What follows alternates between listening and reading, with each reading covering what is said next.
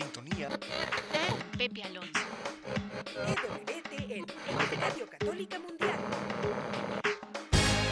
Ya no muevas ese dial. Estás en sintonía. sintonía.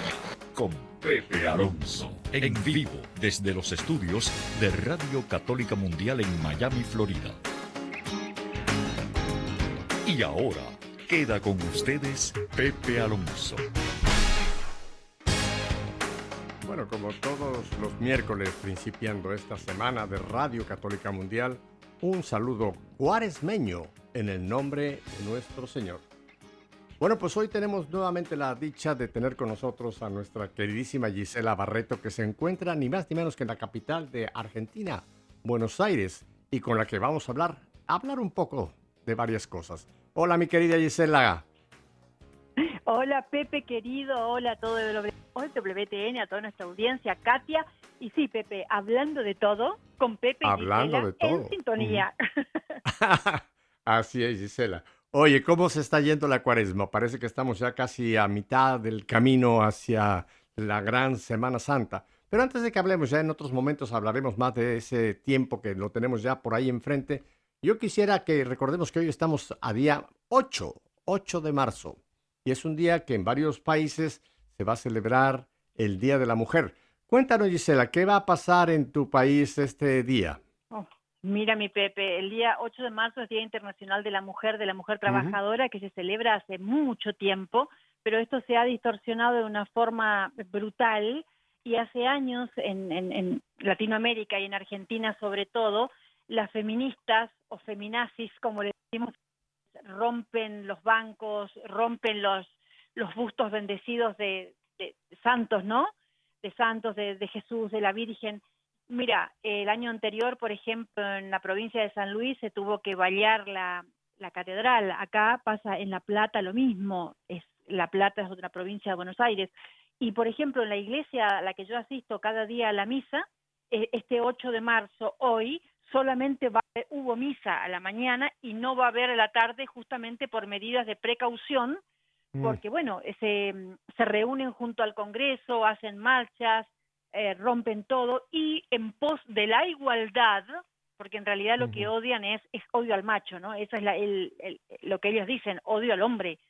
Y en pos de la igualdad hacen estos destrozos. Ahora, están obviamente a favor del aborto, a favor de la eutanasia, en contra del matrimonio, en contra de la iglesia, en contra de todo lo que nos da raíces y nos pone como personas conscientes y libres. Ellos hablan en pos de la libertad, pero en realidad lo que promueven es la esclavitud, porque una persona libre, una mujer libre y empoderada, sabe discernir y elegir no matar a su hijo, por ejemplo, ¿no? Claro. O no o no traicionar a su esposo, o no dejar un matrimonio, o vivir en convivencia libre. Es decir, promueven todo lo contrario a lo que realmente es eh, lo que el Señor nos pide y a todo lo que son virtudes y lo que debemos tener para tener una sociedad sólida, ¿no? Es tristísimo. Esto está ocurriendo en varios países. Tengo entendido que en España también se, hubo una tremenda ya marcha y van en la misma línea de lo que tú estás mencionando, que tristemente de un feminismo correcto, que es muy importante y si vamos a, a ver quién fue el primer feminista, fue ni más ni menos que nuestro Señor Jesús. Porque a quién fue la primera persona que se le presentó, presentó después de a su madre, por supuesto, para pedirle que anunciara su resurrección. A las mujeres, a María Magdalena. Así que si tenemos el feminismo correcto, lo tenemos desde la Biblia, desde nuestro Señor Jesús, pero tristemente, Gisela, eh, este grupo de feministas radicales han acabado con el uh -huh. auténtico feminismo, que sí tiene que ser esto, darle a la mujer la dignidad, darle a la mujer la oportunidad, darle a la mujer el papel que le corresponde en la sociedad. Pero qué tristeza, ¿verdad? Que se ha desfigurado esto y como tú ya lo describes, han llegado a estos extremos que esto va totalmente en contra de lo que debe ser el verdadero y auténtico, auténtico, perdón, feminismo, incluso feminismo cristiano, diría yo, ¿verdad? El fem el, la femineidad, o sea, la femineidad de la mujer uh -huh. con la que Dios nos ha creado y nos ha sacado de la cosa. A ver, pensemos, nos sacó de la costilla de Adán y ellas se enojan porque dice tenemos que salir de un hombre. A ver, somos eh, carne del carne de carne, ¿no? Y el Señor uh -huh. nos respetó y nos amó y el Señor nació de una mujer, la Virgen María. O sea, fíjate vos la importancia que, que el Señor Jesús, Dios, Cristo, dio a la mujer. por eso digo, Pepe, que no estamos en un segundo plano como de estas personas, estas feministas radicales eh, dicen, ¿no? No, no, somos fundamentales. Si la mujer no hay procreación, la, la prole es la que hace que esta humanidad pueda continuar en pie. O sea, somos fundamentales y esto hay que defenderlo y hay que mm, seguir diciendo, romper el espiral del silencio con respeto y con la voz bien alta que somos hombre y mujer creación de Dios y somos complemento y no somos iguales. Ante los derechos eh, de trabajadores, bien, es perfecto, pero el hombre y la mujer se complementan justamente porque no son iguales, gracias a Dios, porque es eso cuando eh, la hermosura del matrimonio, hombre y mujer, ¿no? Además, ese punto es muy importante para que quizá en un futuro hagamos un programa completo, eh, cómo la complementariedad es tan importante, ¿no? Y ese punto que tú recargas es cierto, no somos iguales, pero ese es el plan de Dios. Eh, y, y, hay esa complementariedad, lo que, lo que el hombre necesita de la mujer, solamente la mujer lo puede dar ese sexto sentido, en fin, tantas características femeninas y lo mismo, tantas características masculinas que la mujer no tiene en sí, que las tiene que pues tomar del hombre y entonces viene esa complementariedad. Pues tristemente, Gisela, hay que orar, porque ya ves que nos ha pedido en este tiempo de cuaresma la palabra de Dios que oremos incluso por nuestros enemigos, ¿no? Hay que orar por estas pobres mujeres porque en realidad son infelices. Eh, con la violencia y con toda esa situación que viven, no creo que haya felicidad en ellas, así que tenemos que orar y pedir que ojalá vuelvan al verdadero, como tú lo has dicho, a la verdadera feminidad, que es el papel digno de la mujer en el hogar, en la sociedad, en el trabajo, en la política, en todos los ámbitos, incluso en la iglesia, en todos los ámbitos de la vida cristiana. Tratemos de, postear en todos lados, ¿no? La hermosura de la complementariedad, la hermosura del hombre y la hermosura de la mujer que Dios ha creado, que no somos un segundo plano, sino que somos fundamentales en la creación de nuestro Señor Jesús y que se sientan ellas de esa forma, porque así también vamos a estar eh, ayudando a la salvación de sus almas, ¿no? Y hay mujeres, personas que se han vuelto a ver la realidad tal como el Señor lo, lo, dice, ¿no? Y bueno, y han cambiado su vida para bien. Y tenemos que también em, recordar que estos son movimientos pagados por el gobierno, o sea, son como movimientos políticos para y, eh, implementar la ideología de género en toda la juventud, en las adolescentes, en los chicos. Vos ves niñas muy jóvenes con los pañuelos verdes y gritando a favor del aborto o muerte al macho. Y te puedo asegurar que, que no, no debe ser lo que las chicas quieran, ni saben lo que gritan ni lo que dicen, sino por pura moda y porque la mayoría de las jóvenes lo hace, ellas, ellas continúan haciéndolo, ¿no? El gobierno eh, participa en esto. A ver, eh, para sintetizar, sintetizar, esto es el nuevo orden mundial, o sea, el NOM, desde arriba. Entonces, eh, tenemos que resistir, Pepe, hay que resistir. Como siempre digo, la libertad no es un regalo de un hombre ni de un gobierno, es un regalo y un don de Dios. Entonces, la libertad se defiende, la libertad se defiende, la vida se defiende, el matrimonio se defiende y a Dios, patria y familia se defiende. Y es lo que tenemos que hacer nosotros en todos los lugares que podamos, en la vida, en, con nuestros amigos, en la iglesia y en todos los lugares. Bueno, pues te agradezco muchísimo tus comentarios tan importantes en este día, el Día pues, Internacional de, la Mujer. Ah, Gisela, pues vamos a cambiar de entonces, ya que estamos hablando de todo, vamos a cambiar un poco el tema pero, ¿qué tal si para ponernos en sintonía con lo que vamos a compartir el resto de este programa, le pedimos a un grupo argentino, fíjate que se llama Trinidad, que nos lleve en esta alabanza que nos viene muy bien en este tiempo cuaresmal, que se llama Recibiré. Así que escuchemos a Trinidad. Hoy iniciamos el camino cuaresmal,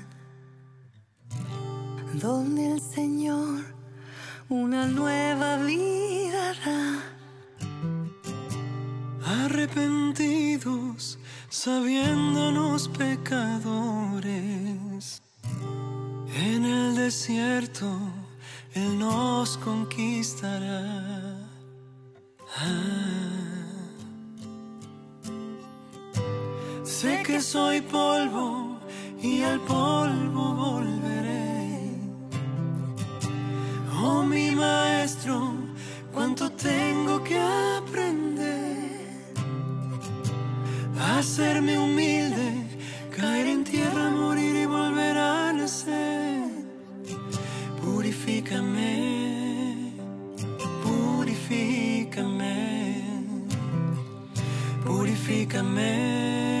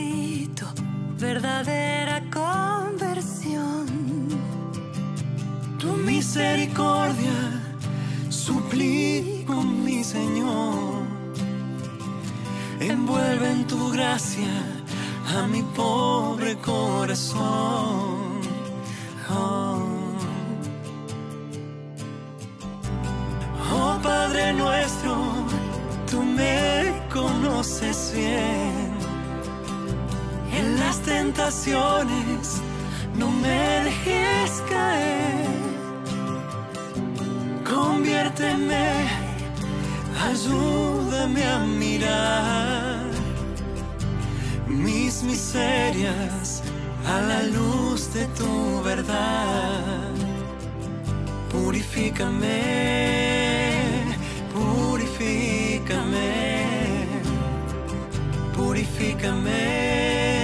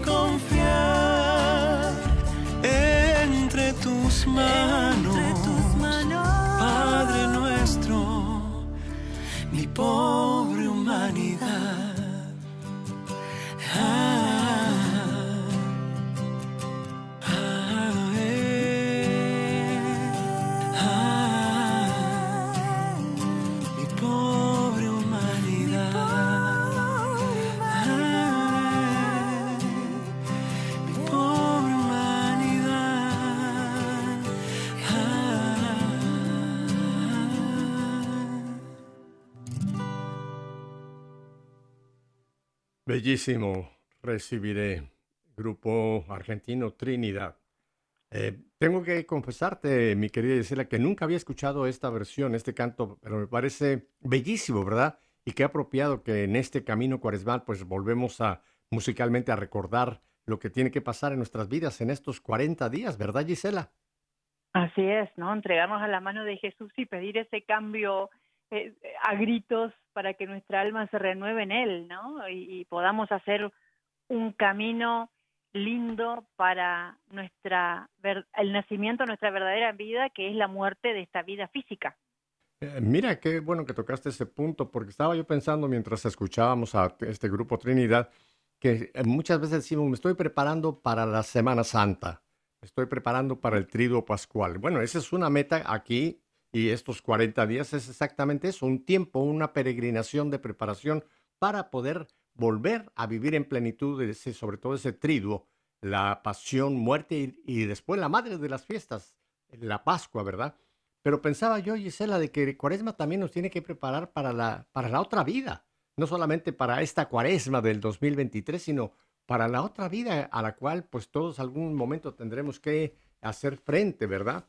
No sé si tú conoces, ya que estamos hablando de todo un poco, a eh, unas coplas de un poeta español del siglo XV, Jorge Manrique. Eh, son muy conocidas, no sé si tú las has conocido, y se llaman Coplas a la muerte de su padre, de Jorge Manrique. Y quisiera, Gisela, eh, aunque esto es del aunque esto es del siglo XV, yo quisiera leerte dos de, los, de estos estrofas porque creo que nos ayudan mucho para lo que queremos compartir el día de hoy. Y mira, está escrito en español antiguo, pero se entiende perfectamente bien. Así que te leo la primera de las coplas. Y dice, recuerde el alma dormida, avive el seso e despierte, contemplando cómo se pasa la vida, cómo se viene la muerte tan callando cuán presto se va el placer, cómo después de acordado da dolor, cómo a nuestro parecer cualquier tiempo pasado fue mejor. Y brinco a la tercera estrofa, son varias más, pero con estas dos nos quedamos que nos sirven como, un, trampolín para el tema de hoy. Eh, dice la tercera estrofa, nuestras vidas son los ríos que van a dar en la mar, que es el morir. Ahí van los señoríos derechos hace acabar e consumir. Ahí los ríos caudales, allá los otros medianos e más chicos, y llegados son iguales los que viven por sus manos e los ricos. ¿Qué, ¿Qué, te parecen estas dos coplitas de Jorge Manrique, Gisela? Es totalmente certeras, Pepe, es lo que, lo que pasa, ¿no? Uno, la mayoría de las personas me incluyo en mi vida de antes, no en la de ahora, uno pensaba en el hoy, eh, qué voy a hacer, el trabajo, y corre con la vida humana meramente dicha, y no piensa en el alma, que es lo que tiene vida eterna.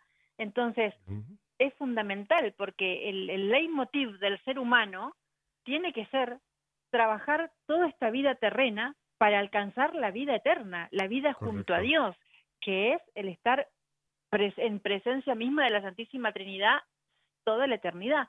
Eso es lo que debemos hacer, es decir, y generalmente, mm, lamentablemente, no ocurre. Muy cierto, Gisela. Mira, es que tenemos que partir de esta realidad que es la que hay que enfrentar, ¿no? Tenemos dos realidades en nuestra vida. Una, somos mortales. O sea, desde el momento de la concepción hasta que venga la muerte natural, este cuerpo es mortal. O sea, la vida biológica, llamémosla de esa manera, es finita, va a tener un fin, va a terminar. Pero el alma, que es esa imagen que Dios ha puesto en nosotros en el mismo momento de la concepción también, esa alma tiene creación, porque Dios la pone en ese ser humano, pero es inmortal. O sea, el alma no va a morir. Lo que va a pasar al momento de ese fin, que le llamamos nosotros la muerte, eh, tú me has oído muchas veces, Gisela, que yo trato de eh, cambiar el, nombre que le damos muerte, porque hay mucha gente que cuando oye la palabra muerte piensa como el final de una película. Está el fin, se acabó. No. Cuando llega ese momento de que biológicamente para este cuerpo de funcionar, entramos a la siguiente dimensión que es la vida eterna. Y por eso a mí me gusta la palabra tránsito, porque es solamente un tránsito de la vida finita, biológica, a la vida inmortal, que es la vida ya espiritual, es que a la cual todos llegaremos a ese paso, a ese tránsito, a la siguiente vida. Qué, tristeza que hoy día, Gisela, una gran parte de la humanidad, ya no digo solamente los cristianos, ¿eh? una gran parte de la humanidad no quiere pensar en esto, ¿no? Y si el mundo se ha encargado, el mundo, el demonio, con sus mentiras y la carne, se han encargado de hacernos pensar que aquí está todo, que aquí está nuestra meta, que hay que pasarlo bien aquí, que hay que disfrutar lo más posible aquí, y no queremos ni siquiera pensar que esto es transitorio, pasajero, como dice Jorge Manrique, son como los ríos que se van moviendo y tarde o temprano van a desembocar en la mar, ¿verdad? Así es, entonces lo que decía, ¿no? Es que el tiempo, el tiempo físico, es nuestro gran tesoro, Pepe. Es el dinero para comprar la eternidad. Es decir, Mm. a ver, vamos, vamos a dar un ejemplo. Así como nuestra mamá estuvo embarazada de nosotros y se alimentó bien para cuidarnos y en el momento de darnos a luz nosotros nazcamos fuertes a esta vida terrena, nosotros, los seres humanos, estamos embarazados de nuestras almas y nosotros tenemos que alimentarnos bien de eh, las virtudes, de todo lo que Dios nos manda, para que cuando nuestras almas de las cuales estamos embarazados nazcan a la verdadera vida, que es eh, la, la, finitud de este, de este cuerpo físico humano, y nazca la eternidad, nazca fuerte uh -huh. y vea la luz y no la oscuridad, ¿no? Porque existe un juicio y en el, el momento más difícil de la vida, que es la muerte. La muerte es parte de la vida, pero es el momento más difícil y depende de nosotros estar preparados para poder afrontarlos bien y que sea más llevadero y hasta te puedo decir eh, maravilloso, ¿no? Como habrá sido el de los santos o el de Carlo Acutis o el del Padre Pío, que llevaron una vida ejemplar, hermosa, que cargaron con la cruz y el dolor, porque hoy la gente huye a la cruz y al dolor, y sin la cruz, que es el dolor, no hay uh -huh. salvación. O sea, la, uh -huh. la cruz es la escalera a la salvación y a la vida eterna. No hay que tener miedo, porque la vida se transforma cuando uno acepta lo que tiene que recibir. Llámense dolores físicos, eh, malestares en, en, el trabajo, etcétera. Aceptar y ofrecer al Señor, uh -huh. ¿no? Y eso el Señor lo toma como una flor en el cielo, o como por ejemplo uh -huh. ahora en Cuaresma, el ayuno, la limosna, el querer cambiar y ofrecer al Señor esto por todas aquellas almas que aún continúan perdidas, porque así como han rezado por nosotros y hemos cambiado, así nosotros debemos tener esa caridad de rezar por todos aquellos hermanos que aún siguen en el camino de la perdición, como uh -huh. hemos estado nosotros, Pepe, tú y yo, y tantos uh -huh. más. Y por estamos es cierto. acá hoy, ¿no? Es cierto, es cierto. Mira, en la pintura, en la pintura, sobre todo en la pintura católica, que se tiene, hay muchas pinturas de santos y santas eh, de la antigüedad. En muchos de ellos, no sé si te has fijado que eh, tienen una calavera. Eh, varios de los santos, sí. San Bernardo, en fin, puedo sí. ver a varios más que siempre los han pintado y tienen cerca una calavera. Y hay mucha gente que piensa que eran morbosos. ¿Y cómo van a tener una calavera ahí si la calavera no, no, es, no debe de estar ahí? Bueno, es que efectivamente, fíjate que eh, le servía precisamente para recordarnos que somos lo que se nos dijo en, en el miércoles de ceniza, ¿no? Sobre todo en la fórmula antigua. Polvo eres y en polvo te has de convertir. Yo tengo, yo te lo voy a confesar, yo tengo una calavera, eh, no es tamaño natural, no es de humana, lo, lo, aclaro para que nadie se escandalice, pero yo tengo en mi escritorio una calavera de cristal y a propósito la tengo porque me inspiró mucho ver a los santos y santas. Efectivamente, cuando la veo, me recuerdo que polvo soy y que en polvo me voy a convertir. Gisela, tenemos que ir a unos brevísimos mensajes, pero vamos a continuar porque vamos a hablar ahora, fíjese, y ahí le dejo la, la, la, la interrogación. Vamos a hablar y le pregunto a usted, ¿sabe usted qué son los novísimos? Si no lo sabe, quédese con nosotros. Volvemos enseguida.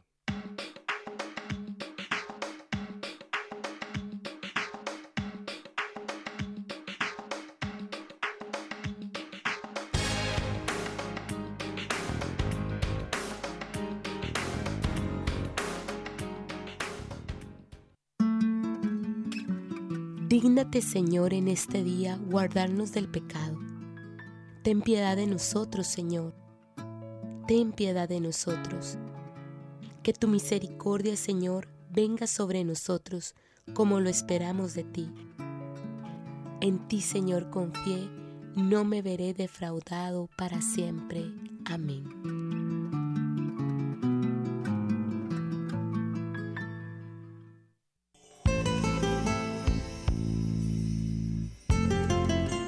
Señor mío Jesucristo, creo firmemente que estáis realmente presente en el Santísimo Sacramento, con vuestro cuerpo, sangre, alma y divinidad.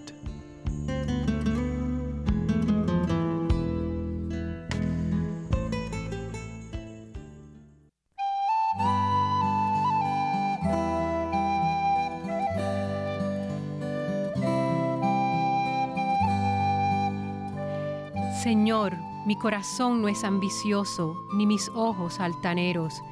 No pretendo grandezas que superan mi capacidad, sino que acallo y modero mis deseos como un niño en brazos de su madre. Espera Israel en el Señor, ahora y por siempre. Nos dice Jesús, si alguno quiere venir en pos de mí, niéguese a sí mismo, tome su cruz y sígame.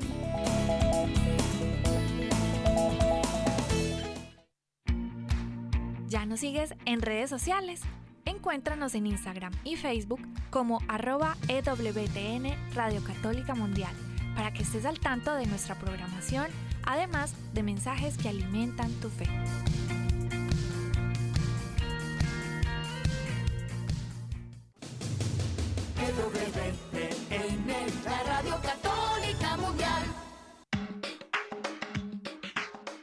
Bien, pues estamos con nuestra querida Gisela allá en Buenos Aires, aquí un servidor en Miami y con nuestra querida Katia allá en nuestros estudios centrales en Birmingham, Alabama.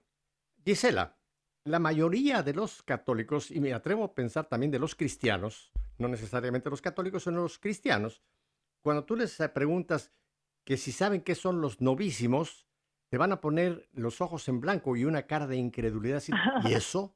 ¿Eso qué es los novísimos?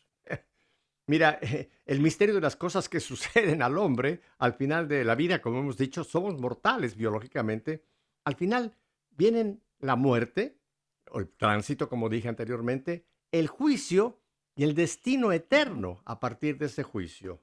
Y esto es lo que se llama y que se debería predicar más. Es más, varios de los papas han insistido que ojalá se hablara más de esto en las homilías cuando es el momento, pero es como un misterio. Los novísimos. Eh, ¿Qué te dice a ti, para empezar así en grandes rasgos, esta realidad de los novísimos? Que es el juicio, bueno, la muerte, perdón, es el primer paso. Segundo, el juicio y después el destino eterno, Gisela.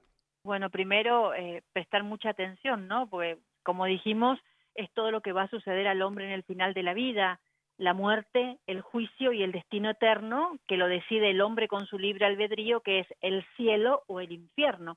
Entonces, a mí me hace prestar mucha atención a cómo estoy llevando mi vida ante Dios, ¿no? Si uno está dejando el legado y la enseñanza que el Señor quiere, que es salva, ayudar a salvar almas de nuestros hermanos.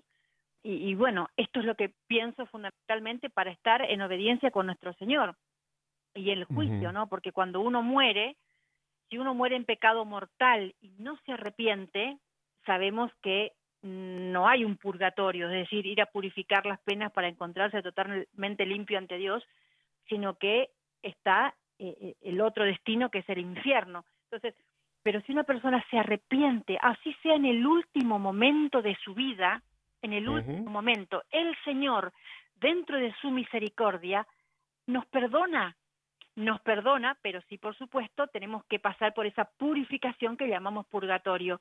Entonces, la importancia, Pepe, acá vamos, la importancia de, de la unción de los enfermos a las personas que se encuentran mal, por ejemplo, internadas en alguna clínica, o bien para nosotros mismos, el vivir con las lámparas encendidas, ¿no? Como las vírgenes eh, obedientes, y a cumplir la, la, voluntad de Dios, que cumpliendo la voluntad de Dios, uno vive mejor en esta vida, uno es más feliz, más libre, ¿no? Entonces, uno viviendo esta, esta vida armoniosa con el Señor, cumpliendo la ley de Dios en la tierra, está preparado para ese momento. Y si pudiese ir a, a, la celebración eucarística, a la misa, cada día o mínimamente los domingos, teniendo la comunión, tiene la fuerza del alma que Dios nos va santificando y abriendo la verdadera sabiduría, que es la, inteligencia de Dios, ¿no? Es la sabiduría. Y mm. leyendo la Biblia, porque ahí el Señor nos va, como decía Carlos Acutis, nos va despertando todo lo que ya está infuso en nuestra alma, se va despertando con la lectura de la Biblia, que es la palabra de Dios. Entonces, estar preparados para ese momento que no sabemos cuándo es, porque la verdad que no hay edad para el fin de la vida física. Entonces uno tiene que estar preparado, eh, como dije, con la misa y en, obediencia a Dios y con la unción de los enfermos, que lo podemos recibir todos, porque todos en algún punto tenemos alguna enfermedad, alguna dolencia, Seguro. alguna herida interna Seguro. o algo así, ¿no? Y si no. Pepe, así como cuando somos bautizados, somos profetas, sacerdotes y reyes, si nosotros vemos una persona en un accidente, por ejemplo, que se está muriendo, acercarnos y en el nombre de Jesús decirle al oído, porque lo último que pierde el moribundo es el sentido del oído, gritarle fuerte en el oído que se arrepienta de sus pecados, que Jesús lo perdona, que Jesús lo espera, y eso gritarlo en el oído y decirle que la Virgen María no está a su lado, que le bautiza con la sangre de Cristo y que hace por él todo lo que a él le faltó hacer y que le entrega a los brazos y al corazón de Jesús, que se arrepienta de sus pecados, que Jesús lo espera, ¿no? Esto es importante porque estamos dando es una obra muy grande ante un moribundo si no tenemos un sacerdote cerca, ¿no?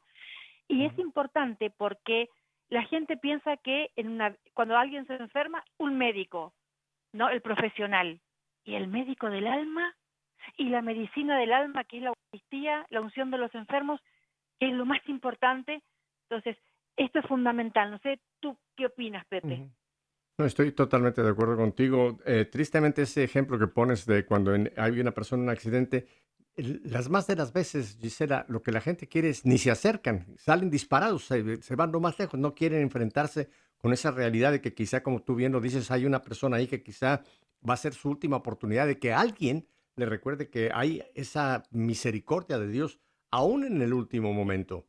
Mira, la más grande de todas las canonizaciones que se han dado en la iglesia no ha sido de ningún santo de los que conocemos por su nombre, Gisela.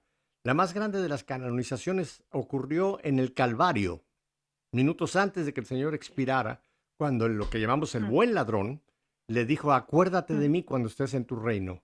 Y mira cómo lo canonizó Jesús en el último segundo. Te aseguro que hoy estarás conmigo en mi reino. No sabemos el nombre de ese ladrón. Bueno, se dice que fueron Dimas y Gestas, esa es la tradición, pero ese fue el primer santo que entró a la iglesia canonizado. El que en el último momento, Señor, Señor, acuérdate, o sea, se arrepintió, acuérdate de mí. O sea, qué importante es ayudar a esas personas que están en su último momento. Pero tú has dicho algo que es importantísimo, Gisela. No esperemos al último momento, porque no sabemos si realmente si nosotros nos encontramos en ese trance, habrá alguien que tenga esa caridad de venir a recordarnos que hay, hay la misericordia pendiente de de tomarme en ese último momento de mi vida. Estar siempre preparados. Mira, hay un, hay un texto de la Escritura que muy poca gente conoce, que está en el libro del Eclesiástico, capítulo 15. Y lo voy a leer porque, Gisela, nosotros en nuestra vida estamos decidiendo nuestro destino eterno, fíjate. Estamos decidiendo cada uno de nosotros en ese otro regalo que Dios nos dio. Al momento de la concepción nos entregó el alma, que es esa alma, esa, esa, esa imagen de Dios inmortal que está en nosotros, lo que llamamos alma, pero también nos dio otro regalo, Gisela, que se llama libertad. Y tristemente muchos hombres confunden libertad con libertinaje y usan la libertad para vivir en el libertinaje. No, no, no. La libertad es esa espada de dos filos, pero la libertad es un regalo que Dios nos entregó y vas, basado en esa libertad, yo estoy decidiendo cuál va a ser mi destino eterno. No Dios, yo estoy decidiendo mi destino eterno. Y es palabra de Dios. Voy a leer este texto, pues, del libro del Eclesiástico, número capítulo 15. Voy a empezar por el versículo 11. Mira, no digas, mi pecado viene de Dios, porque Él no hace lo que odia. No digas, Él me hizo extraviar, porque no necesita de hombres pecadores. El Señor aborrece la maldad y la blasfemia. Los que la respetan no caen en ellas. Y ahora, atención. El Señor creó al hombre al principio y le entregó el poder de elegir. Me detengo aquí, Gisela. Fíjate que en este texto pudiéramos poner nuestro nombre propio ahí. Por ejemplo, tú pudieras Totalmente. decir, el Señor creó a Gisela, el Señor creó a Pepe, Mm. el Señor creó a Katia, etcétera, etcétera. O sea que si ahí ponemos nuestro nombre propio, ya hacemos esta escritura para mí. Entonces voy otra vez. El Señor creó al, pon tu nombre ahí, al principio y le entregó el poder de elegir. Si quieres, guardará sus mandatos, porque es prudente cumplir su voluntad. Y aquí vienen los dos versículos que son definitivos para lo que estamos hablando. Ante ti está puesto fuego y agua. Elige lo que quieras. Delante del hombre está muerte y vida. Le darán lo que él escoja. Fíjate, Gisela, que, estos dos versículos, qué importantísimos. Ante ti está puesto fuego y agua. Aquí son el símbolo. ¿Qué es el fuego? Destrucción. Está hablando del infierno. ¿Qué es el agua? Vida. Aquí está hablando del cielo. Elige lo que quieras. Delante del hombre está la muerte, y aquí no quiere decir el fin, el aniquilamiento, sino el estar privado de la presencia de Dios. ¿Qué muerte más terrible puede ser que estar privado de la presencia de Dios por toda la eternidad? Así que vuelvo, delante del hombre está muerte y vida. Le darán lo que él escoja. Este texto es tan importantísimo que yo creo, Gisela, que en Cuaresma deberíamos leerlo cada día para ver qué estoy yo escogiendo, qué estoy yo decidiendo en cuanto a mi destino por toda la eternidad, Gisela. Exactamente, Pepe, porque lo más preciado que el Señor nos regala es la vida y la libertad, pero al mismo tiempo es una gran responsabilidad porque la libertad a veces se mal elige con, a ver, recordemos que el mundo, el demonio y la carne son los aventureros que aprovechándose de la debilidad del salvaje que llevamos dentro, quieren perdernos, ¿no? Quieren llevarnos a cambio de un pobre espejuelo, de un placer que no vale nada y que se termina, quieren llevarnos a perder ese oro fino, esas perlas y de brillantes que nos regaló el Señor, empapados en su sangre viva que, en la cruz nos regaló, o sea, la salvación. Si el demonio quiere el mundo, nunca va a llegar al cielo. Entonces, hay que tener un gran, un gran, un gran cuidado eh, de esto y, no caer en ello. Y, y la libertad de ver que ya en las vidas, en muchas vidas, lamentablemente, uno puede ver hacia dónde se van encaminando, ¿no? No creen en Dios, hacen todo lo contrario a lo que lleva a la vida feliz o a una vida digna, digna, porque se honra tu vida, es el Señor, nos regaló la vida. Entonces uno puede ver cómo se van induciendo estas vidas eh, a, una eternidad sin Dios, que no es otra cosa que el infierno. Y ahí también volvemos nosotros. Los que ya volvimos al ril, a la casa del Señor, tenemos que ser misericordiosos y en nuestras oraciones tener una oración expansiva no solo rezar por nosotros y nuestros seres queridos y nuestros amigos, sino rezar por el mundo todo, por los pecadores, rezar por los que están muriendo en este momento, por los que murieron en el pasado y por los que van a morir, porque el tiempo, Dios es el tiempo kairos, o sea, rezar por todos, porque esa oración nuestra puede llegar a una persona que en el último momento fue un pecador y gracias a nuestras oraciones o a una comunión ofrecida por esas almas, se salva. Entonces, esta unión del cuerpo místico del Señor es muy importante. Uh de perdición, ¿no? Entonces, es fundamental. Y recordemos lo que dijo, dijo San Agustín. Dice, nos creaste, Señor, para ser tuyos y nuestro corazón está inquieto hasta que descanse en ti. Entonces, ayudemos, así como nos ayudaron con, con, oraciones a nosotros, ayudemos a nuestros hermanos a que ese corazón de perdidos vuelva. Somos nosotros. Así es, Gisela. Eh, mira, entonces para recapitular, eh, no nos queda mucho tiempo en cuanto a los novísimos. Ya estamos claros lo que es la muerte, el tránsito, el paso, como usted lo quiera llamar, pero a la cual todos vamos a llegar a ese momento. Ahora, ¿qué pasa al momento de que esta, esta realidad ocurre? Para mi cuerpo, para mis funciones biológicas. ¿Qué pasa ahí? En ese momento el alma se va a desprender, se va a desprender de ese cuerpo y el alma que es inmortal, en ese momento, en el tiempo ya de Dios, no en el tiempo cronos, que es el tiempo humano, que medimos en horas, minutos, segundos. No, en el tiempo de Dios, esa alma va a tener su juicio personal. No va a bajar San Pedro con un libro, como a veces hemos dicho que va a venir con una báscula, a poner las acciones buenas, sacarlas. No, no, no, no, no, no. El alma va a estar sola, pero va a estar ya libre de todo lo que es el engaño, la mentira que en este mundo todavía podemos eh, caer ahí el alma va a poder saber exactamente qué escogió con su vida, con sus acciones, con su compromiso, con su entrega a Dios o no. En ese momento se produce el juicio personal. Y muchos teólogos lo describen como que en ese momento el alma va a poder como ver su vida en una película rapidísimo y saber qué escogió. Y ahí ya no hay que, Señor, dame oportunidad de volver. Acuérdense que leímos hace poco la parábola del rico y el pobre Lázaro, eh, que cuando le dice, nadie vuelve de allá. O sea, no va a bajar nadie de allá, sino que en ese momento el alma sabrá qué escogió. Escogió o cielo o escogió infierno. Y aquí viene la tercera realidad que vamos a hablar rápidamente, Gisela, que es lo que llamamos en la iglesia el purgatorio. En la iglesia católica apostólica nosotros confesamos o creemos que hay una purificación que hemos llamado purgatorio, que es esa alma que va al cielo, no la del infierno. La del infierno automáticamente en ese instante queda ya por toda la eternidad en la privación de Dios que llamamos infierno. Pero el alma que va a entrar al cielo, que va a estar en esa presencia de Dios, que necesita un purificación, va en ese momento a ser purgada, purificada, para poder entrar a donde está, como dice la palabra, sed santos, donde yo soy santo. Allá no hay nada que pueda ser manchado, entonces se purifica. ¿Qué te dice a ti este proceso? Porque lo definieron los papas, este proceso de purificación que llamamos purgatorio, Gisela.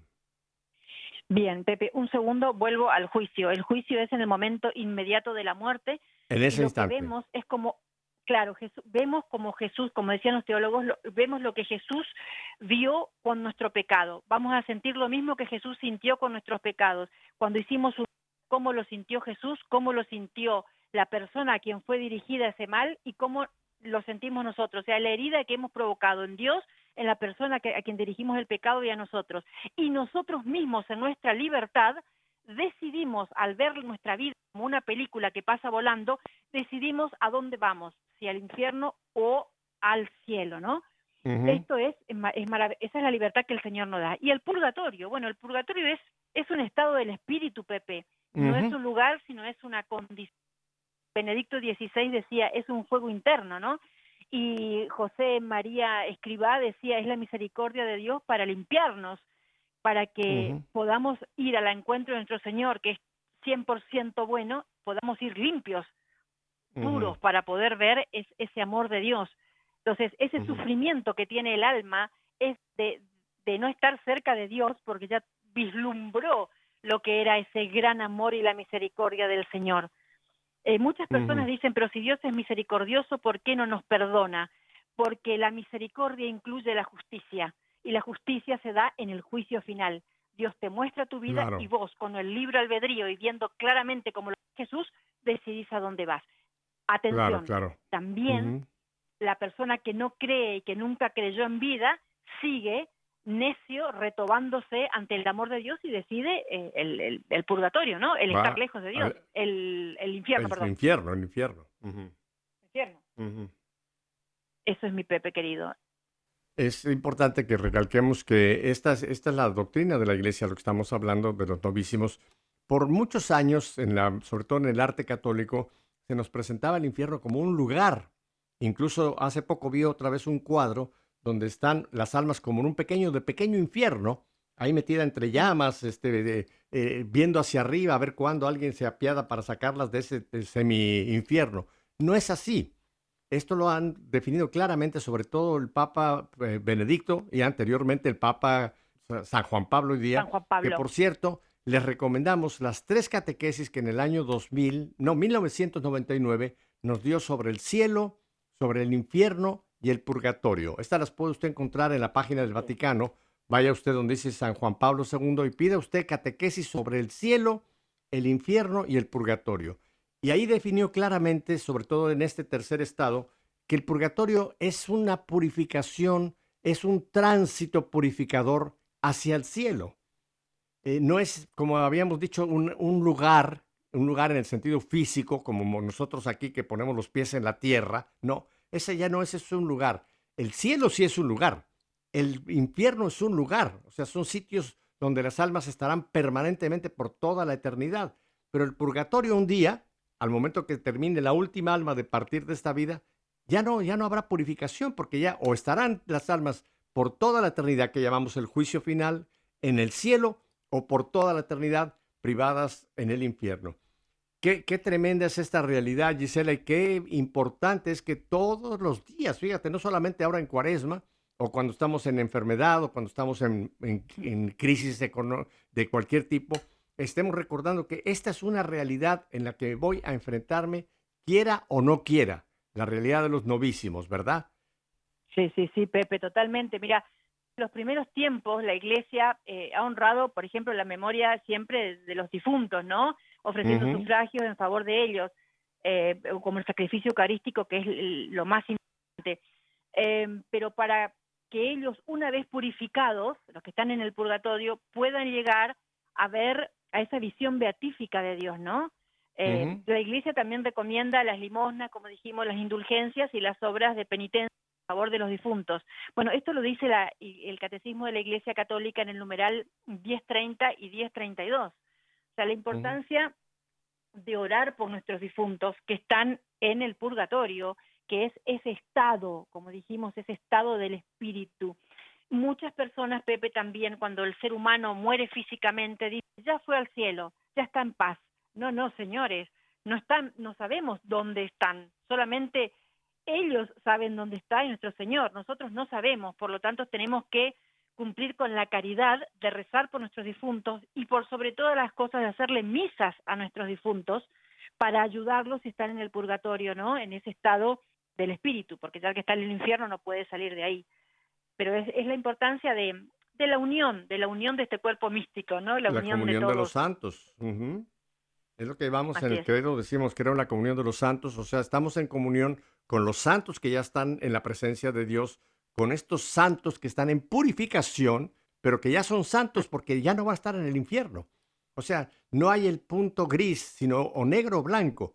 Entonces, todas estas almas que están en ese proceso, en ese estado de purificación, en cierta forma son santos que están en purificación para entrar a la santidad total. Y aquí viene lo que tú bien apuntas, Gisela, que es esta comunión entre nosotros que somos la iglesia militante, con la iglesia purgante y con la iglesia triunfante.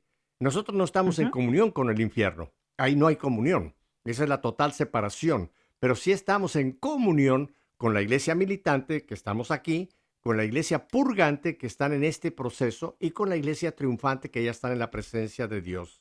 Qué importante saber estas realidades de los novísimos, Gisela. Los, las almas del purgatorio, Pepe, ya no pueden orar por ellas. Somos nosotras las que, los otros, los vivos, los militantes, que podemos orar por ellas. Ahora, ellas pueden orar por nosotros y ayudarnos en el momento de nuestra partida, pero ellas por ellas mismas ya no, Pepe. Una vez que salen del cuerpo, ya está, ya está decidido su lugar. Por eso es ahora nosotros, eh, los que vivimos en la tierra, que tenemos nuestro tiempo como el tesoro y el dinero para comprar la eternidad. O sea, hagámoslo, no perdamos este tiempo maravilloso de gracia que nos brinda el Señor en este momento, ¿no? Ahora que tú mencionas eh, la intercesión de los que ya han partido, fíjate que es importantísimo esto porque nosotros consideramos santos, generalmente tenemos idea de los santos que han sido o beatificados o que están en proceso o los que ya han sido canonizados. Pero en el cielo hay billones de santos que no, que no están en nuestro calendario romano y son esas almas que ya están en la presencia de Dios.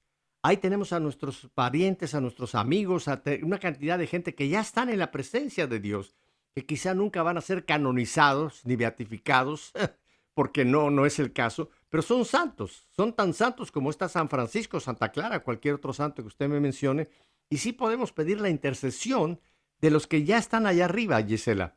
Ellos sí pueden interceder por los que estamos en este, en este peregrinaje para algún día encontrarnos con ellos. Esta es la comunión de los santos, que es recíproca. Y decir, y decir siempre, ¿no? En el nombre de Jesús, pedimos a las almas del purgatorio, en el nombre de Jesús, que oren por nosotros, porque también existe la confusión de que muchas personas vivas en acá en la tierra dicen, mi mamá, mi papá, mi abuelito ya partió y le pido a él que interceda por mí. Atención con esto. Esto es espiritismo duro y puro, que no es de Dios. Ellos, nosotros no sabemos si están en el purgatorio o dónde están.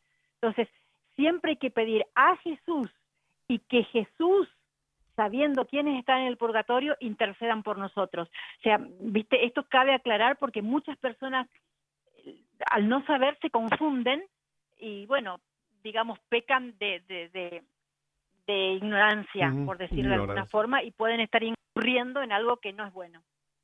Ujú. Así es, Gisela. Y tristemente, pues eh, eh, dentro, sobre todo en la cultura nuestra latinoamericana, se ha difundido mucho el culto a la muerte, ¿no? Donde se ha creado una verdadera secta demoníaca en donde se le empieza a dar un culto a la muerte y a los muertos, pero ya completamente fuera de lo que es la doctrina católica, de la teología católica, y es donde incurrimos, podemos caer en esas eh, supersticiones o podemos caer incluso, pues son verdaderas herejías las que se producen con esos cultos a las muertes y sobre todo a la Santa Muerte que está muy difundido en México y Centroamérica. Qué terrible, ¿verdad? Que con algo tan importante el demonio también se burla de nosotros y nos engaña y crea este tipo de desviaciones terribles como es ese culto a la muerte, la Santa Muerte, etcétera, que está tan difundido en muchos países. Qué triste, Gisela. Gisela, nos Eso quedan un par de minutitos. ¿Cuál sería tu, Pepe, sí. ¿Cuál sería tu, tu últimos pensamientos ya en este día en que tenemos ya prácticamente que terminar este programa? Bien, aclarar esto, no existe la Santa Muerte que ellos llaman o el San la Muerte, que no quiero ni nombrarlo, eso es satanismo. Quien se involucra en eso puede salir poseso. Esto hay que decirlo porque mi guía espiritual, que es exorcista, nos los vive recordando.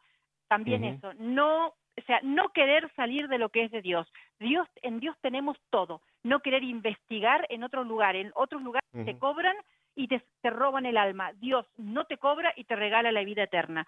Como final, Pepe, decir esto, el tiempo es nuestro tesoro, el dinero para comprar la eternidad. Aprovechemos este tiempo de gracia en la vida para estar junto a nuestro Señor. Bueno, como todavía me queda un minuto, les voy a dejar una tarea. Tarea, como en la escuela. ¿Listos? ¿Están preparados para la tarea? La próxima semana les voy a preguntar si cumplen la tarea, ¿eh? Miren, vaya usted a la página Vatican, con B pequeña, Vatican, no Vaticano, ¿eh? Vatican.v pequeña A, ¿ok? Le va a abrir la página del Vaticano, va usted a encontrar una foto muy bonita del Papa Francisco, etcétera, etcétera, etcétera, etcétera. Arriba hay un pequeño espacio que es un buscador.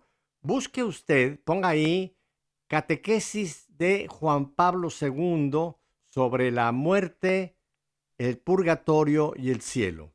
Y entonces le va a abrir a usted esas páginas donde usted va a tener acceso a las catequesis que nos dio el Santo Padre.